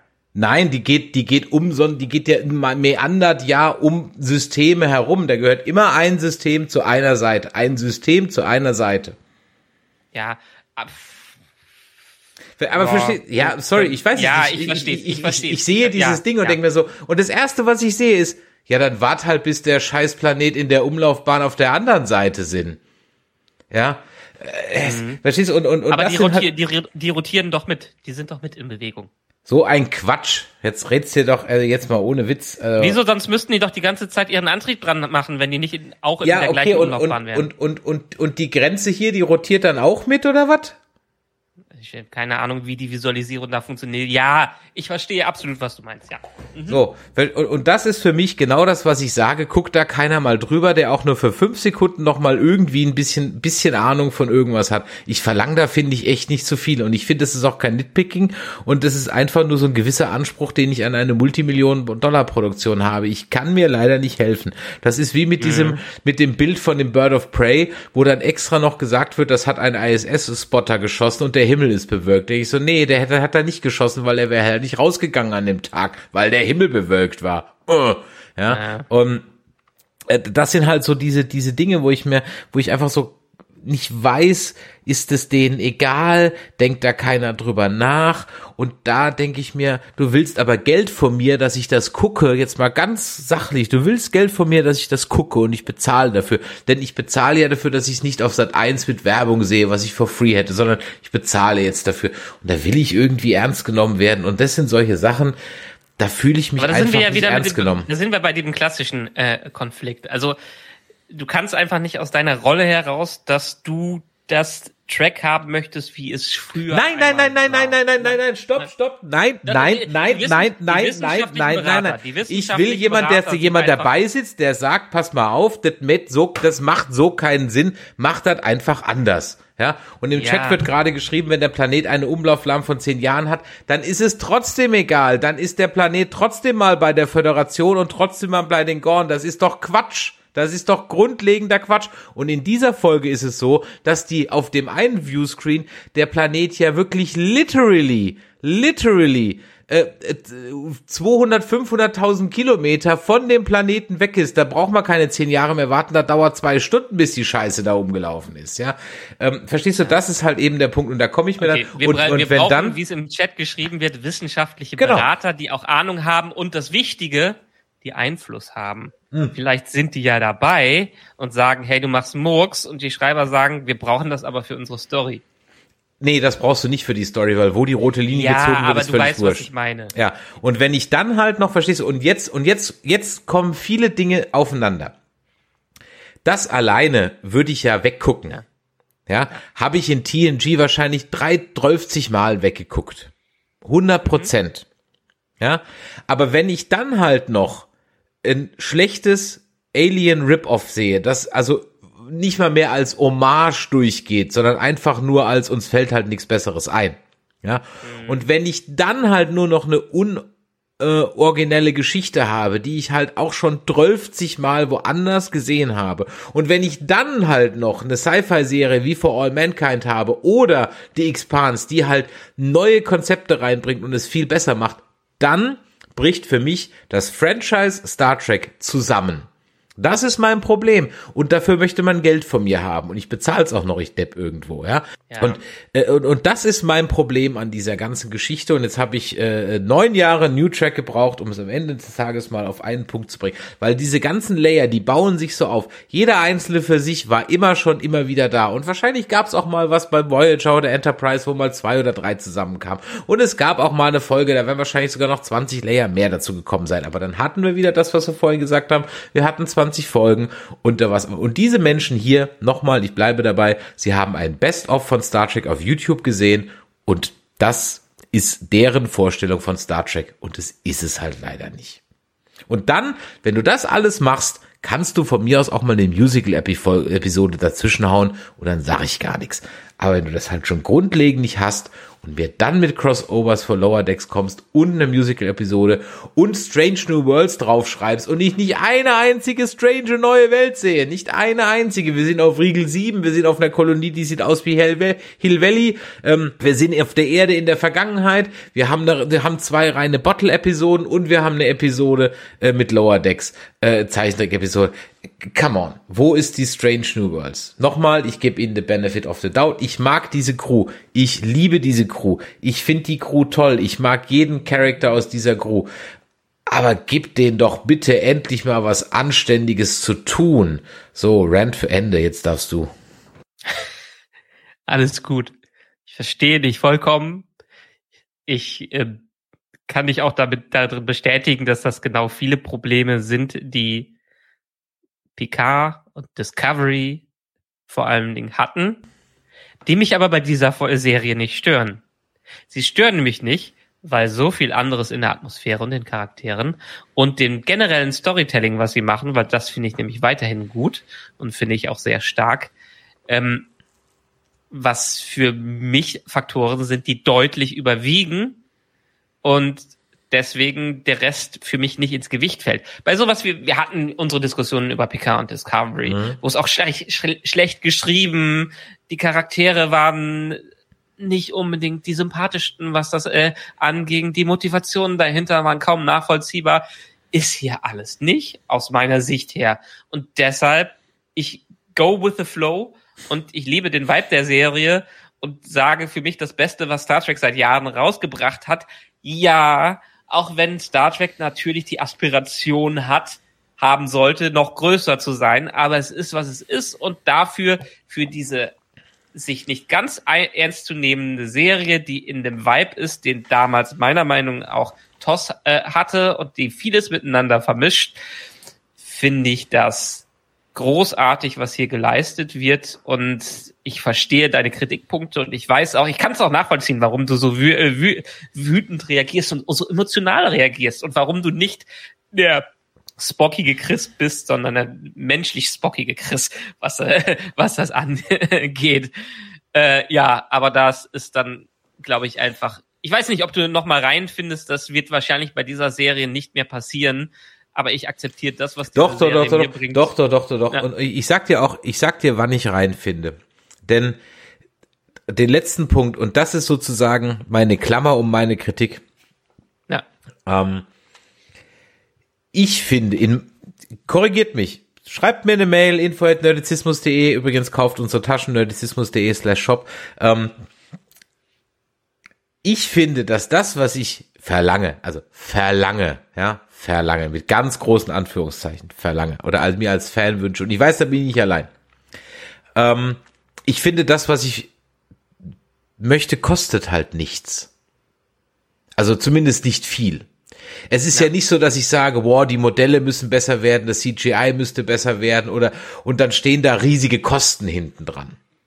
Sondern spart euch den Nebensatz hier, schreibt doch einen Nebensatz da ja, das, okay, vielleicht Mr. Galax schreibt eben, das kostet. Ja, okay, es kostet wahrscheinlich einfach, es kostet wahrscheinlich mehr, aber ganz ehrlich, ich glaube nicht, dass ein guter Writers Room am Ende des Tages, ich meine, warum streiken die denn? Unter anderem auch, weil sie schlecht bezahlt werden. Also ich von daher, ich glaube. Ja, weil es einfach kostet, ne? Ja, aber ähm, am Ende des Tages nochmal, ist es halt eine Milchmädchenrechnung, denn wenn ich Star Trek so produziere, wirst du, wir gucken's, weil wir es halt gucken, weil wir halt immer schon Star Trek geguckt haben, aber es kommt halt niemand Neues dazu. Und wenn du jemand Neues mhm. dazu holen willst, musst du halt auch endlich mal mit Qualität überzeugen, damit jemand, weil im Moment ist es doch so, da kommt jemand in den Raum, Star Trek läuft.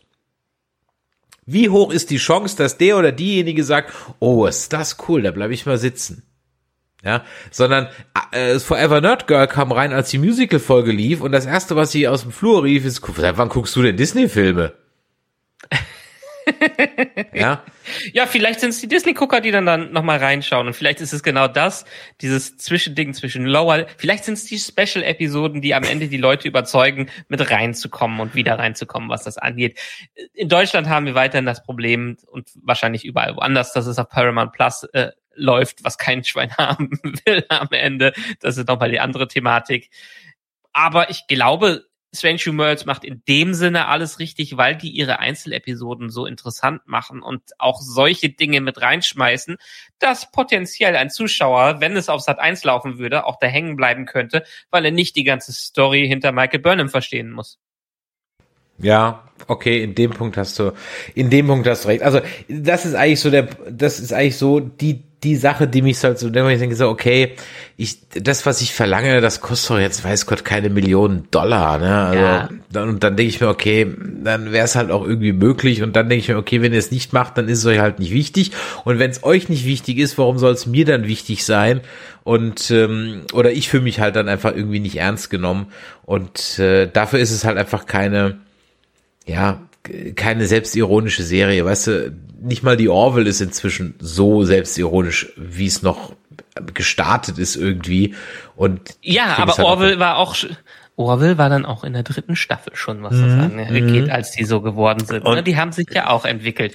Und auch hier wieder sage ich, wir gehen in eine Richtung, die mir gefällt. Und das Potenzial, was dahinter So, ist, und jetzt super. Genau. Ja. Und jetzt lass uns mal kurz noch über die Richtung gehen, über die wir, über, in die wir, über die Richtung sprechen, über die, nein, über die Richtung sprechen, in die wir gehen. So. Und äh, lass uns etwas an der Story und an den Menschen und Personen hängen, die da kommen, damit ich jetzt nicht so die ganze Zeit am Motzen bin. Scotty. Ich werfe einfach mal Scotty in den Wie Raum. fandst, ja, wie fandst du äh, den Scotty-Darsteller, der ja auch wirklich äh, aus der Heimatstadt kommt, wo der Charakter Scotty herkommt? Ja, ein echter Schotte, das fand ich auch sehr schön. Ähm, nicht so schön fand ich, jetzt muss ich leider doch wieder sagen, Pelia kennt halt alle. Ah, okay, macht das, weißt du, das macht das Universum wieder so klein. Es gibt anscheinend nur eine, eine Astrophysik-Tante oder keine Ahnung was oder eine Engineers-Tante an der Akademie und sie kennt halt alle. Okay, egal. Also, Ja, für die Generation passt das, aber wenn es eine Ja, gut, Star, für die- für die äh, Generation. Sternflottenakademie Okay. Akademie Ähm, gibt, wenn sie nicht überall auf der Welt Sternflottenakademien haben, dann werden die sprechen ja auch in anderen Serien darüber, dass wen sie in der ja, ja, Sternflotte okay, hatten und gut, wenn geschenkt. Cisco darüber redet, wo Jake da hinkommt und sagt, äh, ja, den Lehrer Okay. hatte ich so ungefähr Gut. Okay. in der Richtung, das Gut. passt. Und Oh. von Pelia passt es auch, wenn sie Scotty integrieren wollen, dass die eine gemeinsame Geschichte haben.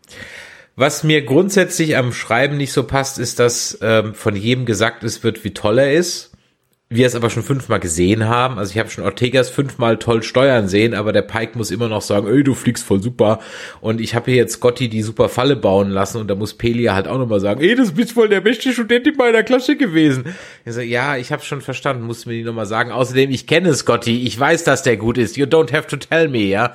Okay, aber abgesehen davon, ähm, also ich habe damit grundsätzlich kein Problem. Ich frage mich jetzt nur, geht das jetzt dann jede Staffel so weiter? Also kommt dann jetzt McCoy und Chekhov und Zulu, weil der und jetzt muss er mal, und ich weiß, dass Mr. Stocky das weiß im Chat, hilf mir bitte mal aus und schreib das in den Chat. Die Vanguard-Romane, die sich rund um Dr. Benga drehen, waren die vor oder nach der Enterprise? Ich weiß es gerade nicht mehr. By the way, lest diese Romane, sie sind geil. Ähm, aber ich weiß gerade nicht mehr, wann die spielen. Ähm, also das ist, ist das jetzt sozusagen das Build-up, der Kirk hüpft schon die ganze Zeit darum auf äh, Praktikum, ähm, jetzt kommt Scotty dann dazu, der wird dann auch noch irgendwie reingeschustert und dann halt fehlt hier nur noch Pille, Checker von Zulu und haben wir die Gang wieder zusammen. Die Produzenten selber haben gesagt, ich weiß es nicht mehr, wer, wer von den vielen Produzenten, weil ich habe auch nicht ja, es stehen ja nur wer das- 23, ja. Genau. Ich, ich lese immer wieder Interviews mit denen und was die vorhaben und was die erzählen, gefällt mir eigentlich ganz gut. Und sie meinen, ja, wenn sie es machen dürften und wenn sie ihren Weg hätten, würden sie direkt in die Legacy reingehen und TOS nochmal weitermachen. Da hätten sie Bock drauf. Aber sie verstehen, dass wir einen Weg dahin brauchen. Und wenn dieser Weg dann sieben Staffeln ist, wo die ihr eigenes Potenzial sehen und wo die auch hingehen möchten, mit sieben Staffeln, a 20 Episoden, äh, dann nehmen die sich die Zeit, um das nach und nach aufzubauen. Sie haben aber betont, es muss nicht unbedingt immer sein, dass wir jede Staffel jetzt äh, irgendwann Zulu dabei haben und äh, nach und nach alle reinkommen. Sie wünschen es sich, aber ich denke mal, der Weg ist dann das Ziel, was das angeht. Die werden das erkunden auf dem Weg, was äh, wie die schreiben. Vielleicht ist ja deren Story die Strange New World, ja, also das heißt, die wissen gar, gar nicht, wo sie hinwollen sollen, möchten, keine Ahnung, weiß ich nicht. Naja, Also- den einen, den einen, das eine Ziel von Pike haben sie ja wei weiterhin und dass die Crew irgendwann komplett da ist. Nur jetzt muss einfach der Weg ausdefiniert werden und den Weg kennen wir in dem Fall ja noch gar nicht so gut, weil er noch nicht äh, in der Originalserie so dermaßen beschritten wurde. Ja, das wird wahrscheinlich dann am Ende des Tages sein. Also ich, also im Chat wird gerade geschrieben, dass der Banger ist nach, also während der Banger auf Vanguard ist, ist Kirk dann schon die Enter, also auf der Enterprise. Das heißt, das, das also, also zeitgleich. Okay, ich verstehe. Hm, schwierig, schwierig, schwierig, schwierig. Ich, ich, also ich habe das Ganze ja dafür gefeiert, dass es so Kirklos war. Das ist wie Mandalorian. Weißt du, Mandalorian war auch richtig gut, als es einfach noch irgendwas gemacht hat, irgendwo in irgendeiner Ecke von dem scheiß Star Wars Universum. Und jetzt wird so reingeschustert mit den Prequels, damit es irgendwie passt und dann wird es halt auch gleich schlechter. Glaube ich nicht. Er hat schon nachgelassen. Come on. Ah, hat schon nachgelassen. Mandalorian. Oder meinst du jetzt das Strange Ja, also Man ja, Strange New World. Okay, bei Mandalorian, das hat nachgelassen. Auch hier gebe ich denen noch the benefit of the doubt, weil die ja in der Mitte ihrer Story sind angeblich, was das angeht. Aber ja, es hat deutlich nachgelassen. Haben wir ja auch kritisiert. Wir waren einfach bei dem Ding, es ist der Lonesome Warrior, der mit seinem Kid da entlang geht und der einzelne Stories erlebt. Hätten wären wir, wären wir zufrieden mit gewesen, aber Star Wars läuft ja auch immer die, in die große Connected Universe Geschichte immer rein. Ist dann die letzte Folge der letzten Staffel von Strange New World, ob das jetzt die dritte oder die fünfte oder die sechste ist, ist dann sozusagen Kirk, der das Kommando übernimmt und dann heißt, oh, wir haben eine Fünf-Jahres-Mission. Er sagt dann, was ist eigentlich die Punchline von Kirk? Second Star to the left oder so. Aber das sagt äh, er Chris Pine hat doch Punch It gesagt, oder? Hat der Punch-It gesagt, aber hat, hat Shatner eine, eine Punchline gehabt? Weiß ich ehrlich gesagt gar nicht. Ich glaube ehrlich gesagt. Energie, Energie, keine Ahnung. Also erstmal muss ja Kirk noch ein bisschen weiter als erster Offizier dienen, was das angeht. Was ist, sind die typischen Jahre, die man er hat bestimmt drei, vier Jahre, wo er da unterwegs, äh, unterwegs ist, was an. Und Strange Worlds muss einfach dahin kommen. Ich wünsche mir, dass sie dahin kommen, weil das ist die einzige Serie, wo ich es gerade gut fände, wenn sie wirklich sieben Staffeln bekäme und ihr Potenzial ausloten könnte. Aber im, sind wir ganz ehrlich, so viel wie Paramount immer mal wieder an Kosteneinsparungen raushaut und wenn Strange Worlds einfach nicht die Zuschau Zuschauerzahlen reinbringt, dann können wir froh sein, wenn wir fünf Staffeln bekommen. Ja, also, wie gesagt, nochmal, nicht falsch verstehen. Ich finde es das beste Track, was wir mit Lower Decks in den letzten Jahren gekriegt haben. Ähm, Von daher habe ich mit jeder Folge grundsätzlich schon meinen Spaß. Ich denke mir einfach nur, es geht einfach besser und es würde nicht viel Aufwand machen, es besser zu machen an zwei, drei Stellen. Und von daher eigentlich noch, ja, wie gesagt, mich gar nicht den Stab so komplett darüber brechen. Ich gucke nochmal auf meinen Zettel. Was mich natürlich so wundert ist, da will ich jetzt mal so deine Filme, du hast ja auch schon eine Menge Filme und eine Menge Serien gesehen. Wenn du jemand einen Abhang runterfallen siehst, meistens den Helden, oder in dem Fall ein Flugzeug respekti- respektive Shuttle hinter einem Baum oder Berghorizont verschwindet. Wie groß ist deine Angst, dass diese Shuttle dann auch wirklich gecrashed ist, wenn es auch erstmal so zehn Minuten im Film oder in der Folge ist? Also du Verstehe ich jetzt noch nicht ganz. das Shuttle, das Flugzeug stürzt ab. Ja. Das Shuttle Man sieht es stürzt dann- ab. So, Man sieht es hinter dieser- einem Baumwipfel okay, verwickelt ich und dann kommt es wieder. verstehe. Wie das oft, Klischee, dass man kurz vor, kurz vor Ende nochmal hochzieht. wie oft muss ich das noch sehen? Das haben wir jetzt in Insurrection gehabt, das haben wir in Golden Eye gehabt, das haben wir, keine Ahnung, 30 Mal in Mission Impossible gehabt. Also, verstehst du, Ja. warum bringe ich, nein, jetzt mal ohne Witz, jetzt ernst gemeinte Frage, ernst gemeinte Frage. Gibt es noch irgendjemand auf der Welt, der da ernsthaft den Atem anhält und sagt, oh Gott, ach Gott, sie haben es geschafft. Ja, weiß ich nicht. Ist es so? Gibt es noch jemand? Ist das für die sechs, sieben, achtjährigen, die das halt noch nicht gesehen haben und nicht für uns alten Säcke, Ja, die es halt schon? ja. Ist das so? Okay. Gut, dann, dann es ist das so. Ich meine, das nicht als ich, ich, kann, ernst ich kann von meiner Frage. Tochter her bestätigen, ich kann von meiner Tochter her bestätigen, alles, was sie guckt an Paw Patrol oder so, wo solche Sachen geschehen, die hat erstmal Angst um die Charaktere. Die hat Okay, erstmal richtig gut. Angst darum. Ich weiß nicht, wie es dann mit 16, 17 ist, wenn man in dieser medienüberfüllten Umwelt schon alles gesehen hat, ob das noch reißt. Aber nur gut, das ist halt ein Klischee-Filmtrick, den man einsetzt, den keiner vom Hocker reißt, aber der einfach einen gewissen Effekt hat. Brauche ich auch nicht immer drin haben. Mich stört's aber jetzt auch nicht groß, wenn's äh, wenn's passiert. Ich meine, hier wurde ja auch nicht so gespielt, dass die crashen würden. Hier wurde ja deutlich. Ja klar, der, der. Pike hat ja der Ortegas noch fünfmal gesagt, was für eine tolle Pilotin sie ist, falls wir es nicht on screen schon dann noch gesehen haben. Äh, dass wir, naja, das war jetzt wirklich mal eine ernst gemeinte Frage, weil das sind halt so Sachen, so Held stürzt die Klippe runter und du weißt ja ganz genau so, ja, okay, und jetzt kommt der Shot, wo Ja. so die eine Hand wieder hochkommt, denken wir so, come on, das haben wir doch jetzt schon Wie- 30 wie der Jahre, wie der- 40 Jahre gesehen. Wie der Galax sagt, es gibt Genres, die haben ihre Standardshots, was das angeht. Es kann nicht jeder immer wieder ein neues John Wick sein, was das angeht, oder ein Top Gun. äh, das auch mit Top Gun 2 vieles wieder revolutioniert oder besser macht. Also ich, glaub, ich, ich, ich frage mich, ich, ich frag mich halt, ja. warum man da auch nicht mal mit den Erwartungen der Zuschauer halt spielt. Weißt du, das wird halt, das passiert halt nicht, ne? Äh, ja, das, ja. das, das, das frage ich. Aber dafür halt. war die Story ja auch nicht auf. Nein, alles, alles gut dafür. Die, nein, genau. die, die Story nicht. Wir mussten ja auch wieder unsere Checkmarks machen. Wir mussten ja das Trümmerfeld der Woche abhaken. Wir mussten den äh, üblichen J.J. Äh, Abrams Gedächtnisraumspaziergang machen. Der muss ja auch Aber auf jeden Fall rein. Aber es sah gut aus. Aber es sah gut aus, ja. Ja. Und die Musik sagen, war gut und die Schauspieler waren gut. Das sagen wir seit 2009 ja. zu beschissenen Geschichten. Ja, aber hier muss ich es nochmal betonen. Die gecrashte, wie auch immer sie hieß, das andere Schiff. Äh, auch geil, ich, dass ich das keiner merken kann. Ne? Ja. ja, natürlich sah schick aus. Ich konnte es mir auch nicht merken, wie es heißt. Ähm, ja, müssen, und man hat Kamerafahrten, die nicht ganz das Erlebnis zerstört haben, also nicht zu wild drum. Ja, oh, da, weißt du noch, diese 180 Grad Drehung bei, bei Discovery for absolutely no reason. Ich glaube, das war so in der mhm. zweiten Folge der ersten Staffel, wo die Kamera so, so einfach so völlig grundlos auf der Brücke sich so einmal 180 Grad gedreht hat. Das war auch, Weil man es kann. Weil man es kann, genau.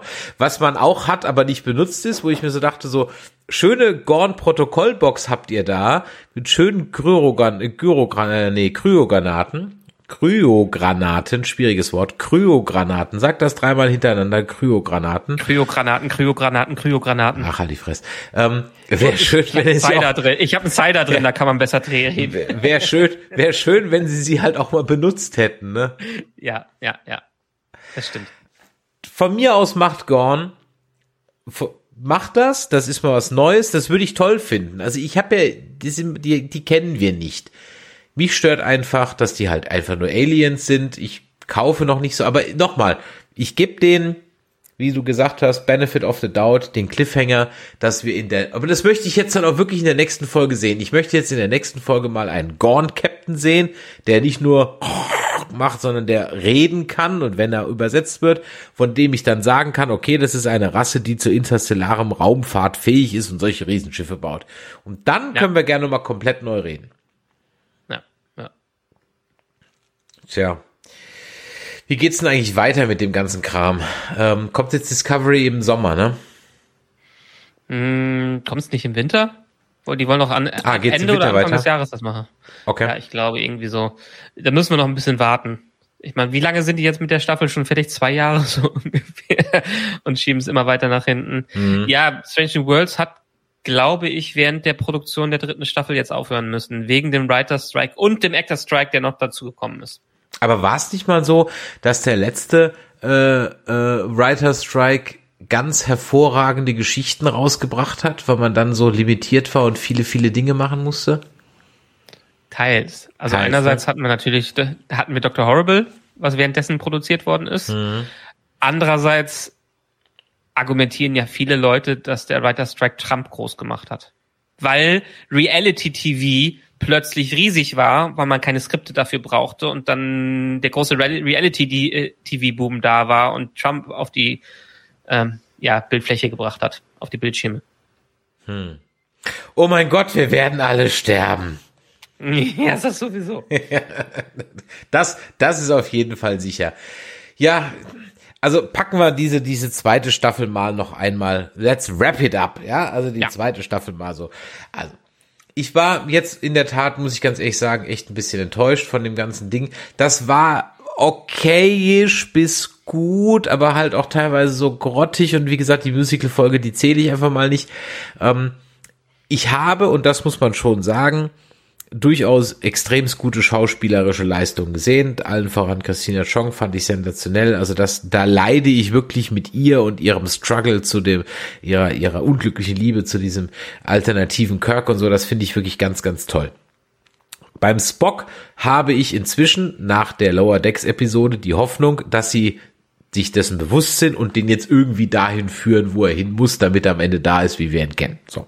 Das heißt, diese Bedenken sind auch ausge ausgeräumt. Ähm, ob ich diese hm, Enterprise Crew Reunion durch die Hintertür sehen will, weiß ich nicht. Vielleicht auch eher darum, weil ich nicht weiß, machen die dann was draus? Also kriege ich dann noch die Crew komplett auch nochmal in zwei, drei weiteren Staffeln zu sehen oder ist dann Schluss und ich muss es mir dann in äh, so irgendwie. Wie ähm, lange waren die am Anfang von TOS schon unterwegs? Das ist auch eine gute Frage, die Mr. Stocky im Chat bestimmt hundertprozentig beantworten kann. Ja, äh, es war eine Fünf-Jahres-Mission, aber ähm, in welchem Jahr die war? Ich glaube, jedes Staffel eines ein Jahr. Also die erstes, zweites, drittes Jahr, glaube ich. Das war ja auch nicht so wirklich chronologisch. Ich habe übrigens letztens noch mal The Cage geguckt, einfach nur mal noch mal The Cage zu gucken. Mhm. Ähm, und ich wusste gar nicht, wie frauenfeindlich The Cage äh, äh, am Ende des Tages war. Das war sehr spaßig. Ähm, weil er dann irgendwie zu, zu Una auf der Brücke sagte, so, ja, sie sind ja auch nur hier, weil eine Frau auf der Brücke sein muss. und, die, und die dreht sich dann so um so, what?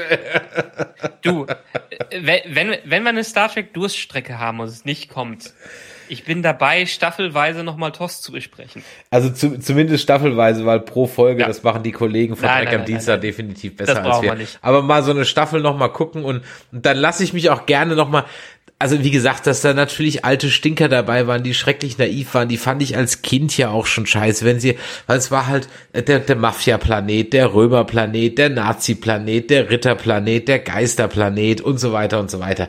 Äh, ich weiß auch, warum sie das gemacht haben, weil sie halt keine Kohle hatten und die Sets waren halt da und es war halt billig und bla, schon ah, alles gut, ne?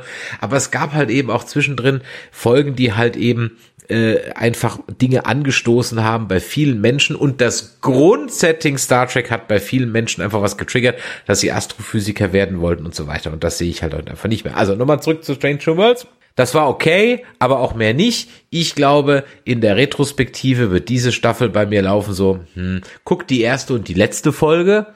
Und wenn du noch was lachen willst, die Musical und die Lower Decks Folge und die anderen kannst du aber getrost überspringen. Also du brauchst die alle nicht. Du guckst die erste und die letzte und zur Unterhaltung Lower Decks und die Musical Folge. That's it. Den Rest guckst du nie wieder. Mein Fazit für diese Staffel, ich fand die richtig stark. Ich fand die erste Staffel schon gut. Die hat uns ein Star Trek gezeigt, wie wir uns es nochmal eher wieder wünschen würden. Die zweite äh, Staffel ist für mich extrem stark gestartet. Auch wenn ich Broken Circle mittlerweile als eher die schwächere von den ganzen Episoden ansehe. Ähm, Ad Astra per Aspera habe ich schon bei der Folge enorm gelobt. Dieser ganze Auftritt der Schauspielerin, die auch äh, die Anwältin gespielt hat. Ich fand die Folge richtig groß. Tomorrow, Tomorrow and Tomorrow, wunderbares Schauspiel von Christina Chong und von der Atmosphäre hat's mich mitgenommen. Dann Among the Lotus Eaters, Charades. Okay, Charades war dann auch in Ordnung. Ähm, da konnte man ein, zwei Episoden dazwischen wieder abschalten, aber dann ab These Old, Old Scientist, ab Folge 7, 7, 8, 9 und dann 10 wieder mit einem kleinen Abfall. Immer stärker geworden, immer besser geworden, sehr viel Spaß drin gehabt, sehr großartige schauspielerische Leistungen, sehr spaßige Stories dazwischen. Ja, man kann viel Nitpicking da reinmachen, aber alles in allem würde ich dieser Staffel eine bis neun von zehn geben, weil die mich vollkommen abgeholt hat. Die hat mich vollkommen abgeholt. Okay. Und ich würde es hier, ich würde das Ganze auch nochmal wieder rewatchen. Also einige Sachen, vielleicht diese mit den Lotus Eaters, mit dem Vergessen äh, dazwischen, mh, hm, kann man sich drüber streiten. Aber ach ja, auch selbst Lost in Trans Trans Translations war ganz gut. Aber viele von diesen Folgen könnte ich mir und werde ich mir auch nochmal anschauen. Und das ist das erste Mal außer Lower Decks, dass ich für das für eine Track-Serie im neuen Zeitalter gesagt, äh, gesagt habe, Lower Decks kann man sich nebenbei nochmal anschauen. Aber das hier kann man mit Bewusstsein sich nochmal angucken und viel Spaß dabei haben. Deshalb großartige, wie sagt man in Englisch, Sophomore Season, äh, die für mich sehr, sehr viel richtig gemacht hat, äh, die vieles geordnet hat, viele äh, Charaktere nochmal vertieft, vertieft hat und uns jetzt einen Status gibt, ähm, der es so richtig losgehen lassen kann mit einer großen Story. Und das ist mein Fazit davon. Okay, prima. Also fair enough. Ja, also ich, ich, ich finde das gut, wenn, wenn du das so siehst. Ich bin da ein bisschen kritischer. Ähm, wie gesagt, wenn ich mir die Tagline Strange New Worlds gebe, dann sehe ich die Strange New Worlds halt einfach nicht. Das ist halt einfach ein Problem bei dem ganzen Ding. Punkt. Ähm, ja. Punkt. Das, das ist halt wirklich einfach ein Problem. Dann hätte ich das Ding einfach Star Trek äh, altbekannte Welten nennen können und dann hüpfe ich halt alles nochmal ab, dann ist okay, ich vermisse einfach das, das Neue und das Originelle. Und das ist so das Grund, mein, mein Grunddring, ich vermisse das Originelle, die Originalität, es ist einfach nur Bean der Dande, da habe ich alles schon überall 5000 Mal gesehen und das holt mich halt einfach leicht nicht mehr ab. Gut, haben wir uns, bevor wir uns im 30, äh, mein Gott, heute habe ich aber auch wirklich ein ich wollte schon sagen im Tee, aber dabei war das wirklich, es war jetzt nicht so viel. Egal. Übrigens, äh, wir haben tolle neue Tassen. Nicht die hier, aber stellt euch vor, es wäre die hier. Und da steht der Nerdizismus drauf. Ihr müsst auf nerdizismus.de slash shop gehen. Da gibt's Tassen. Ganz ehrlich, die kosten 16 Euro. Das ist nicht zu viel für eine Tasse. Wir verdienen da gar nichts dran, aber ihr habt eine Nerdizismus-Tasse. Genau. Von daher geil. Und äh, ihr könnt und? euch ein T-Shirt holen. Und da könnt ihr nämlich immer sagen, ich habe die schon gehört, bevor die kommerziell waren. So. Ja, und das Wichtige ist, wir haben zehn Freundescodes zu vergeben wo es ein paar Rabatte dafür gibt. Also wer einen Rabattcode für den Shop haben möchte, ich glaube es ist zehn Prozent oder sowas, der schreibt uns gerne eine Mail. Nein, nein, nein, nein, stopp, stopp, nein? stopp, stopp, stopp. Nein, okay, Entschuldigung, nein, du hast da schon was anderes. Du hast da schon was anderes. Ja, der schreibt ein, der schreibt. Wir haben uns mal wieder nicht abgesprochen. Ja, der, der schreibt, der schreibt eine Bewertung bei iTunes oder bei Podcast Addict, macht einen Screenshot und schickt den an info@nerdizismus.de. So. Richtig, ja? richtig. Genau. Immer einen Benefit die, draus das, ziehen. Ja, perfekt. Ähm, genau das, was Chris gerade gesagt hat. Und dann haben wir nämlich zehn Rabattcodes zu vergeben, dann könnt ihr euch günstiger was holen. Wir haben es selber noch nicht. Wir müssen uns selber auch noch was bestellen, genau. um uns von der Qualität zu überzeugen. Nerdizismus.de slash shop. So. Äh, dann gibt's, ja. dann gibt's noch, äh, wie gesagt, nochmal die Ankündigung für die Nerdicrismus Live Show am 20. August im Rabbit Hole Theater in Essen. Da wird es demnächst Karten geben. Es gibt nicht viele Plätze. Ich glaube, es gibt maximal 50 Sitzplätze. Die Karten werden so um die 15 Euro kosten. Und äh, wir hoffen natürlich ganz viele von euch da zu sehen. 20.10. Freitag im Rabbit Hole Theater. Chris und Chris, das wird sehr spaßig werden. Und ähm, ja, dann bleibt mir an der Stelle noch zu sagen, Michael, ich danke dir, dass du auch mit mir wieder diese zweite Staffel Strange Worlds durchgestatten hast, dass du meine Launen, meine Wutanfälle, mein Hadern ertragen hast. Ähm, äh, das möchte ich natürlich von euch auch, liebe Hörer da draußen. Da schreibt ihr an die 01559647709 eine Sprachnachricht, kommt auf unseren Discord. Ähm, da wurden wir letztens gefragt, ob wir das auch lesen. Ja, wir lesen alles. Wir lesen nur nicht alles vor. lesen tun wir immer alles. Wir lesen nur nicht alles vor. Ähm, ihr könnt auf nerdizismus.de natürlich auch einen Kommentar hinterlassen. Oder ihr schreibt an info.nerdizismus.de. Ich weiß gar nicht, ob man bei der Nummer auch anrufen kann und ob dann AB dran geht. Glaube ich nicht. Schreibt mal lieber eine Sprachnachricht, das oder, oder sprecht mal lieber eine Sprachnachricht. Mein Gott, heute ist wirklich, es ist spät. Ach, die Woche war lang, es ist noch nicht rum, es genau. ist spät. Ich hoffe, es hat euch wieder gefallen, dann, uns zuzuhören. Dann sag noch mal ganz schnell, bevor wir ja. aufhören, wo kriegst du die Karten fürs Rabbit Hole Theater? Ah, auf der Seite des Rabbit Hole Theaters, aber noch nicht in den nächsten Tagen. Wir werden das auf unseren sozialen Netzwerken posten. Ähm, wird es Karten äh, bei Rabbit Hole Theater Essen einfach mal Rabbit Hole Theater Essen googeln und da wird demnächst der der Schedule geupdatet. Das steht noch nicht drauf an der 20. Das kommt aber jetzt demnächst drauf. Nächste Woche steht es, äh, spätestens steht es drauf und dann gibt's für 15 Euro oder 20 Euro, 15 Euro wahrscheinlich wird's kosten, gibt's dann Karten. Also von daher haut rein. Es gibt nicht viele Plätze und die Hälfte davon machen wir natürlich schon mit Friends and Family voll, die unter Androhung von Waffengewalt gezwungen werden, diese Show zu gucken. Und äh, dann bleiben also nur noch 20 Plätze. Also von daher wird's noch, noch viel weniger. Also von daher haltet euch ran. Gut. Ich würde mal sagen, in diesem Sinne, wir werden jetzt demnächst weitermachen mit Ahsoka. Ähm, ich werde jetzt wirklich irgendwann übers Wochenende, wenn ich Zeit habe, endlich mal die Mandalorian-Folge schneiden. Und in diesem Sinne, macht es Jod. Bis dann. Dankeschön. Ciao. Ciao.